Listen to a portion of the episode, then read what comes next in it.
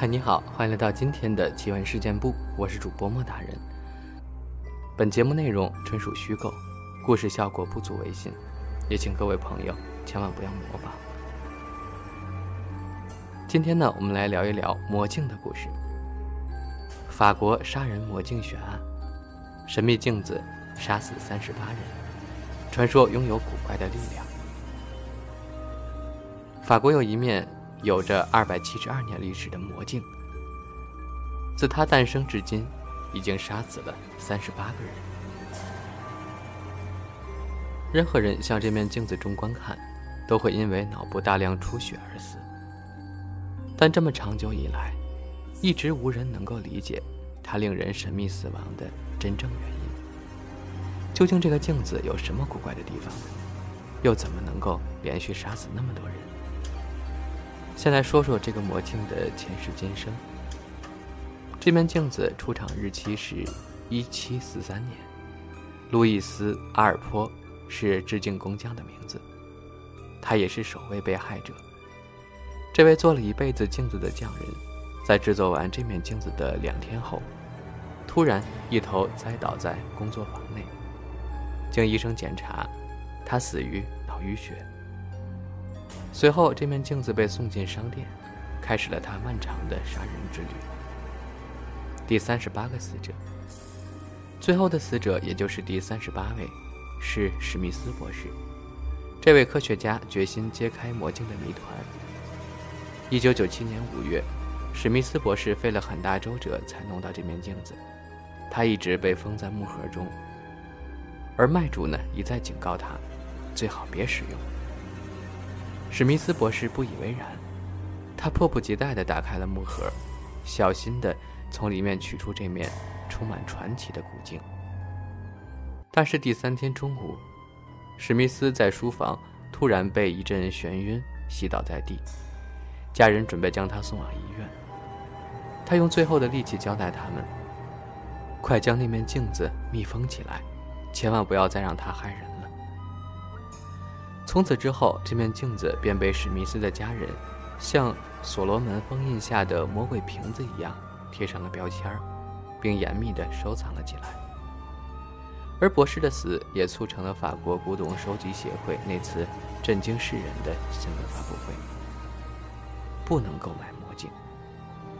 一九九七年，法国古玩收集协会召集巴黎各大报社的记者，开了一个震惊世界的新闻发布会。并向记者们发布了一个匪夷所思的警告：请那些古董收藏家们千万不要买一面有二百五十多年历史的镜子，因为它是一面会杀人的魔镜。世界上怎么会有魔镜呢？很多人表示好奇。没想到发言人后面的话更是让人感到惊悚。据这位发言人称，在这面边框上写着“路易斯·阿尔坡”。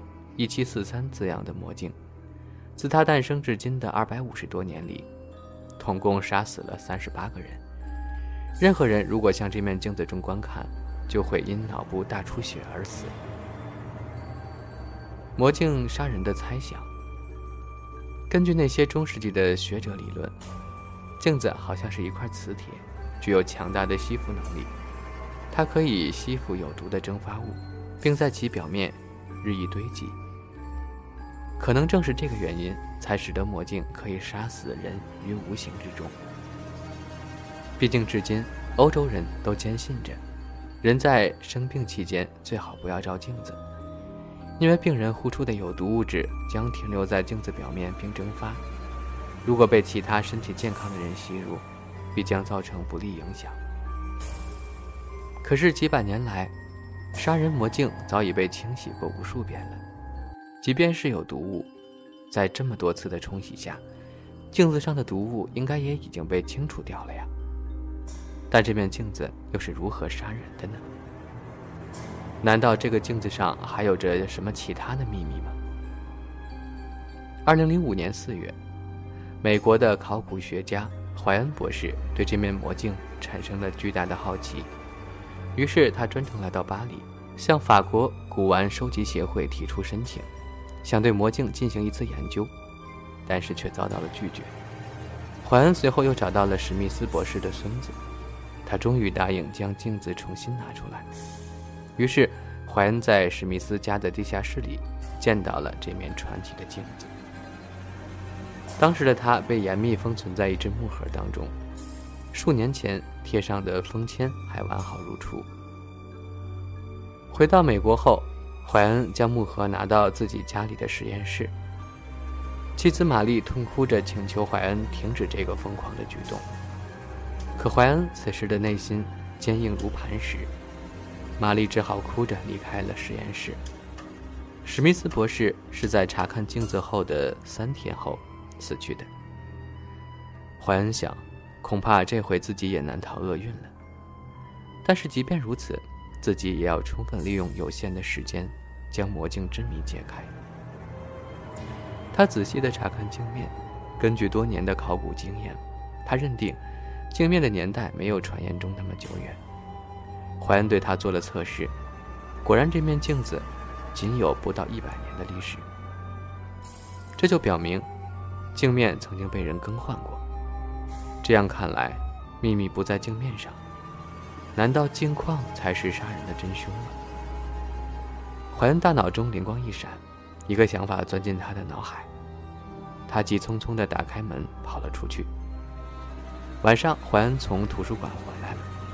玛丽见一天下来丈夫安然无恙，稍微松了口气。当怀恩掏出钥匙打开实验室的门时，玛丽发出一声尖叫。她骇然看到镜子对面的两只小白鼠，正全身僵硬，死在了铁笼里。玛丽死死地拉住怀恩，不让他再靠近镜子一步。怀恩却一再向他保证，自己绝对不会正面对着镜子。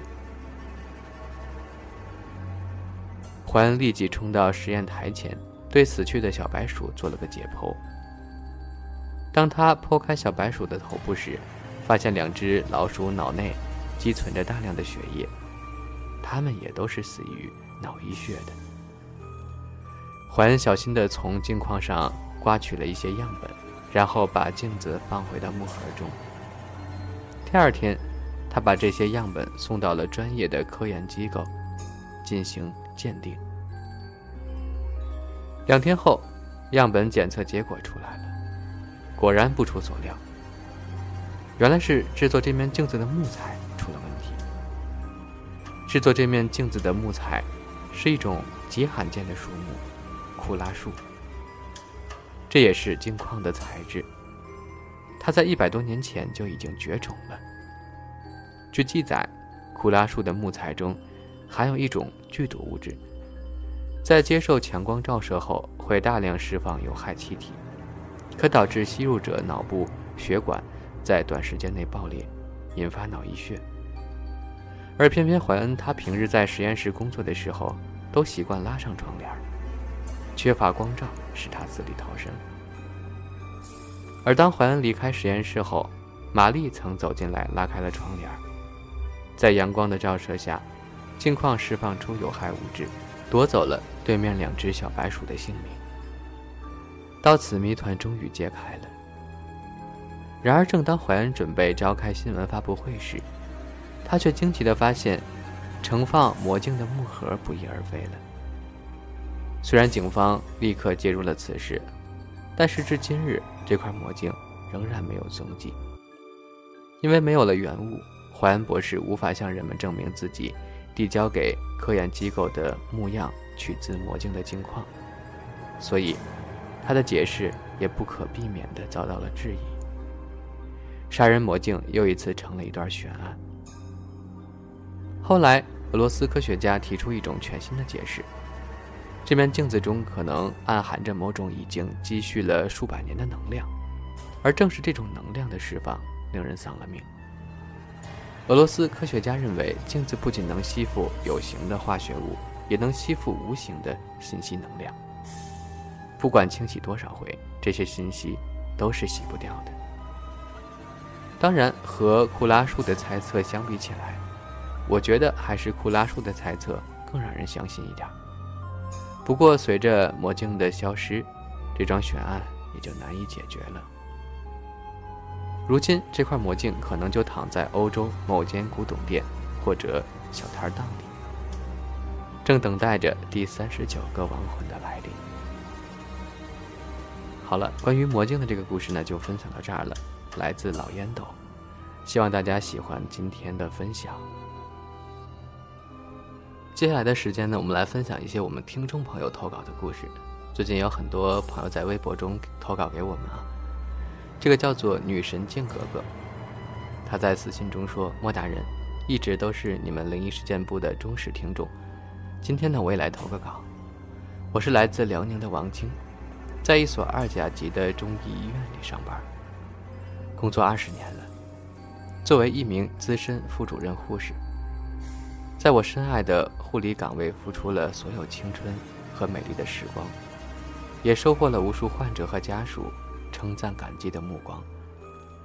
说到作为医院工作的一名老员工，生死都是司空见惯的，但是确实有一些真的不是科学可以解释的。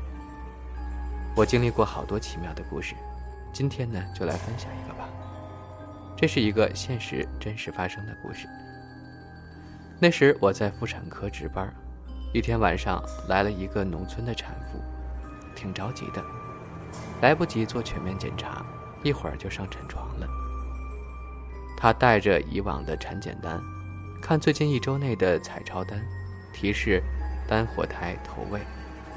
产床上，产妇很快的便顺利分娩了一个男性活婴，皮肤红润，哭声响亮。助产师熟练地给宝宝断了脐带。一般产妇生完宝宝，子宫都会快速收缩，呈圆球形，宫底下，宫底下降到肚脐水平。可这位产妇的子宫还非常大，竟然是长椭圆形，宫底很高。我看向值班的医生，开玩笑地说：“不会是还有一个吧？”医生看着我笑了。他刚看完产妇的彩超单，心里还没数呢。接下来，我给宝宝称重，五斤一两，在出生记录单上按下宝宝的脚印。这边助产师开始接胎盘，结果，妈呀，胎盘上怎么长黑毛呢？哎，胎盘上怎么还长了一双眼睛？吧嗒，眼睛还睁开了。看了助产师一眼，助产师的心吓得狂跳。胎盘出来了，有头有躯干有四肢，这就是一个孩子呀？好吧。助产师意料之内是在接胎盘，可出来的又是一个孩子。第二个孩子与第一个孩子间隔十分钟，男孩，脸色苍白，肌张力尚可，整体活力还是不错的。上称一两，四斤八两。外边的家属一直都知道是单胎的，骤然得知获得了双胞胎，立刻炸了锅，各种狂喜，四处报喜。生宝宝真的是一件奇妙的事儿，不到真的见面，一切皆有可能。这个产妇产检那么多回，五张彩超单都提示是单胎。从一怀孕，双胎应该能看到两个胎囊。后期应该能看到两个头，两个脊柱，听胎心也能听出是两个呀。如果说是医生粗心了，可给他检查的医生未必每次都是一个人，居然都没有发现，这事儿太奇妙了。到现在我都不知道是怎么回事。好了，这个故事呢就分享完了，以后有好的故事我再分享给你。